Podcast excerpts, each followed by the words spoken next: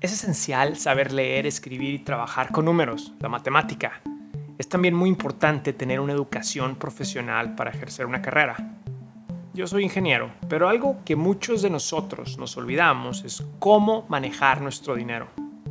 Hoy te voy a hablar de los cuatro tips de dinero que no te enseñan en la escuela y que pueden darte una ventaja enorme en la vida.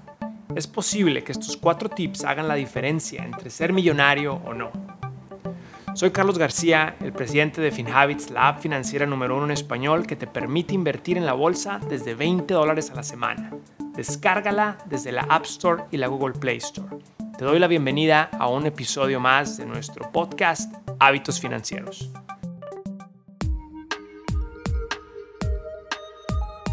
FinHabits presenta Hábitos Financieros.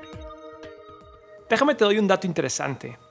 En Estados Unidos, en este país en donde tenemos una de las mejores universidades del mundo, el 60% de las personas no tienen los ahorros para cubrir una emergencia de mil dólares. Y esto no tiene que ver con cuántos ingresos tienen, sino más bien cómo manejan su dinero.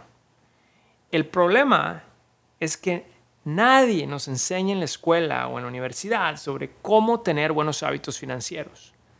Y lo más importante, para mí es que tú, por ser parte de la comunidad de FinHabits, seas de las personas que sabe administrar muy bien su dinero. Es importantísimo echarle ganas para poder trabajar por tu dinero, pero estos cuatro tips te van a ayudar a que tú puedas hacer que tu dinero trabaje para ti.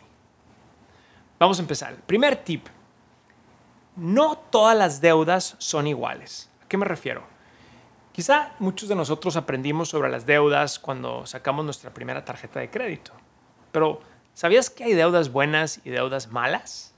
Déjate explico. Ciertas tarjetas de crédito o préstamos con intereses altos se consideran deudas malas porque te pueden afectar mucho a la larga, ya que estarás pagando mucho dinero en interés, no solo en el préstamo, pero otros préstamos, como el de la hipoteca de tu casa o algunos préstamos para la educación, universidad, tienen más bajo interés y son vistos como una inversión para tu futuro. Por eso son deudas buenas. Las deudas buenas son aquellas que te pueden ayudar a generar dinero en el futuro, mientras que las deudas malas son las que te pueden llevar a la bancarrota. Aquí lo importante es entender muy bien que tu puntaje de crédito va a tener mucho impacto en tu vida en estas deudas. ¿Por qué? Pues las personas con puntajes de crédito alto pueden sacar préstamos, pueden alquilar departamentos y les dan tasas de interés más bajas. Y esto les ahorra mucho dinero a la larga, mientras que un puntaje de crédito bajo puede causar que te rechacen de un préstamo o una hipoteca. Además, tendrás tasas de interés más altas que te pueden costar más caro a la larga. Vamos a ver el segundo tip, la importancia de tener un presupuesto. Si quieres alcanzar tus metas financieras, es muy importante saber cómo generas y a dónde se va el dinero todos los meses. Es necesario tener un plan de acción para tu lana. Sí, hay gente que evita hacer esto simplemente porque le genera mucho estrés tener que estar pensando en sus gastos. Pero esta gente va a tener más estrés en unos años o en unos meses cuando no sepa cómo salir del hoyo que ellos mismos crearon. Así que te recomiendo que te sientes 20 minutos por semana revises tus cuentas de banco y calcules tus ingresos y gastos.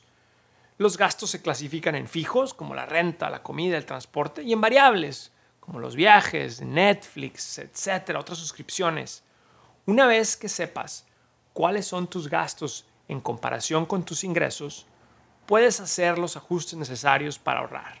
En la app de FinHabits, tú puedes poner alertas para entender tus ingresos y gastos grandes y así entender bien dónde están estas fugas tener un presupuesto es uno de los mejores hábitos financieros que te van a cambiar la vida. Con un presupuesto, tú puedes planear para gastos en el futuro, comenzar un fondo de ahorro para tener ese dinero y no tener que estar sacando préstamos en caso de emergencias. El tercer tip, la diferencia entre ahorrar e invertir. Ahorrar e invertir tu dinero son hábitos que te van a ayudar a alcanzar tus metas, pero es importante entender la diferencia entre el ahorro y la inversión y cómo las dos estrategias te pueden ayudar a hacer crecer tu dinero a largo plazo. Cuando ahorras dinero, Pones un porcentaje de tus ingresos o una cantidad semanal en un fondo de ahorro o en una cuenta de banco y estos fondos van a crecer a medida que deposites más dinero.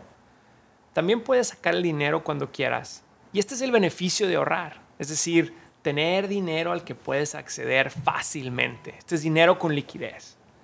Yo siempre recomiendo que tengas por lo menos mil dólares en una cuenta de ahorro en caso de emergencia. Así tienes menos riesgo de tener que sacar un préstamo y endeudarte. Y esto te da mucha tranquilidad. Lo malo del ahorro es que tu dinero no crece a través del tiempo, al contrario. El dinero pierde valor año con año debido a la inflación. Entonces el dinero que tienes y que no crees que vas a necesitar en los próximos tres años o más, debes tenerlo en una cuenta de inversión y no en una cuenta de ahorros. Te explico. Cuando inviertes tu dinero, este dinero puede crecer gracias al interés que ganas cuando sube la bolsa y el interés compuesto que gana tu dinero sobre ese interés. El beneficio de invertir es hacer que tu dinero crezca a largo plazo. La parte que hay que entender es que este dinero hay que dejarlo trabajar. Y hay que entender que este dinero no tiene la misma liquidez que tienen los ahorros. A mí me gusta invertir todo mi dinero que no voy a necesitar en los próximos 12 meses y más me gusta invertir ese dinero para mi jubilación que no voy a necesitar en los siguientes 10 años. Claro que invertir siempre lleva un nivel de riesgo, es decir, las inversiones no están garantizadas, suben y bajan día a día o semana a semana y por eso nosotros aquí en FinHabit siempre recomendamos la inversión a largo plazo, ya que con esta estrategia tienes la mayor posibilidad de hacer que tu dinero trabaje para ti.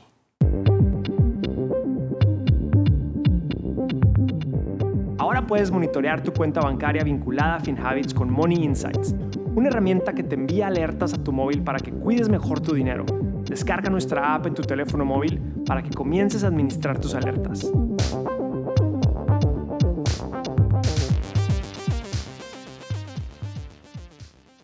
Finalmente, el cuarto tip es la importancia de empezar a ahorrar para tu jubilación lo antes posible.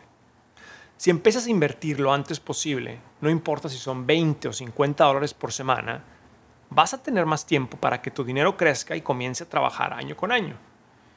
Imagina que a los 28 años abres una cuenta de inversión para tu retiro, se llaman las IRAs, y contribuyes 6 mil dólares todos los años con la meta de jubilarte a los 68 años. Si tu inversión te genera una ganancia anual promedio del 7%, 40 años puedes tener 1.2 millones de dólares en tu cuenta de retiro. Pero si esperas hasta los 38 años para empezar, vas a terminar, después, a los, cuando llegues a la edad de los 68, vas a terminar con 600 mil dólares. O sea que la mitad por haber perdido esos 10 años. Lo importante aquí es entender el concepto del tiempo. Entre más joven empiezas a invertir para tu jubilación, más tiempo le das a tu dinero de crecer y crecer. No importa la cantidad, lo importante es empezar. Ahora, si tienes 40 o 50 años, es importante de todos modos empezar ya, porque todavía tienes tiempo de darle a, esa inversión a que crezca. Si no lo has hecho, baja la app de FinHabits y empieza a invertir para tu futuro hoy mismo. Recuerda que cuanto más informado estés, más control vas a tener sobre tus finanzas. Y esto con el tiempo te va a ayudar a crear buenos hábitos financieros que te puede ayudar a tener una vida más independiente. Te puede ayudar a incrementar tus ahorros, reducir tus deudas y ayudarte a tener una base firme para tu futuro y el de tu familia. Gracias por acompañarnos en este episodio de Hábitos Financieros. Soy Carlos García de FinHabits. Este podcast es producido por FinHabits Inc., Giovanni Escalera en producción y edición, Adal Gutiérrez en guion. Recuerden que este podcast es para efectos de información y no constituye una solicitud o recomendación para comprar o vender activos.